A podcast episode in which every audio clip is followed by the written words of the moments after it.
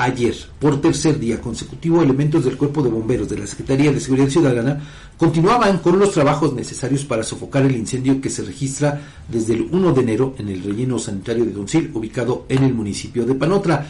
La dependencia de la Secretaría de Seguridad informó que las tareas para extinguir esa conflagración no han cesado desde la tarde del pasado 1 de enero cuando fue reportado el fuego en ese lugar. Autoridades municipales de la Coordinación de Protección Civil y de la Secretaría de Medio Ambiente del Estado se unieron al apoyo a fin de extinguir el fuego por completo. Se trata del segundo siniestro que se registra en ese relleno sanitario en menos de un mes.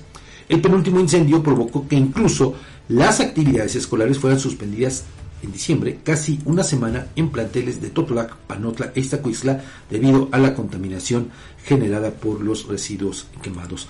Eh, tal vez hoy puedan continuar con estas actividades, Todavía. pero mire, ¿no? Eh, lo que ha sucedido en este relleno, insisto, el segundo incendio en menos de un mes y obviamente En el mismo espacio. en el mismo espacio, Sí. no eh, en la abarcando la misma superficie, pero pues sí generando problemas. Pero con- Fabián, al final de contaminación. cuentas, estamos hablando que son tres días y los eh, elementos de bomberos, protección civil, no han podido controlar el fuego. están haciendo lo que pueden, Edgar. Sí, Están claro, lo digo- pueden, porque aparte eso ese tipo de incendios es difícil una de controlarlos, dos de sofocarlos Sí. por las condiciones en que operan estos mismos rellenos y sobre todo por la cantidad de desechos, sobre todo plásticos, ¿no? que son bastante inflamables. Sí. Entonces, Y altamente contaminantes, además altamente Sí. contaminantes.